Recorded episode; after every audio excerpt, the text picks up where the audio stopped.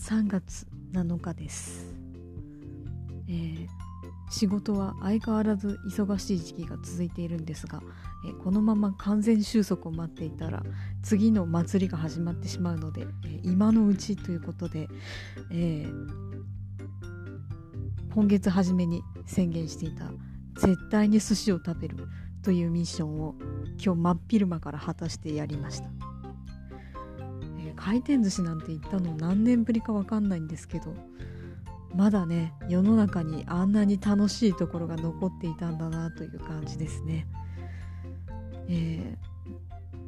ー、まああの最近はパンデミックとかもあると思うんですけど、えー、タッチパネルで注文すると注文した分だけ、えー、なんか電車みたいなやつに乗せられて、え自分の席までこう運んでくるんですね。もうあれもまあ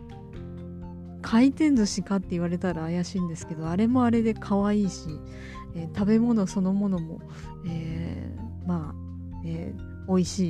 いし楽しいし、えー、もうちゃっかりデザートなんて2個食べて、えー、内心ね一人でキャッキャキャッキャしながら、えー、大変エンジョイいたしました。えー、問題はその運ばれてくる、えー、時のビジュアルにはまってしまって、えー、ちょっとうっかり、えー、新幹線の形の、えトレーっていうかプレートが欲しくなってしまったということですね、えこれまたちょうど、え某ネットショッピングサイトがセール中なので、え本当に買っちゃうかもしれません、えどうか誰か止めてください。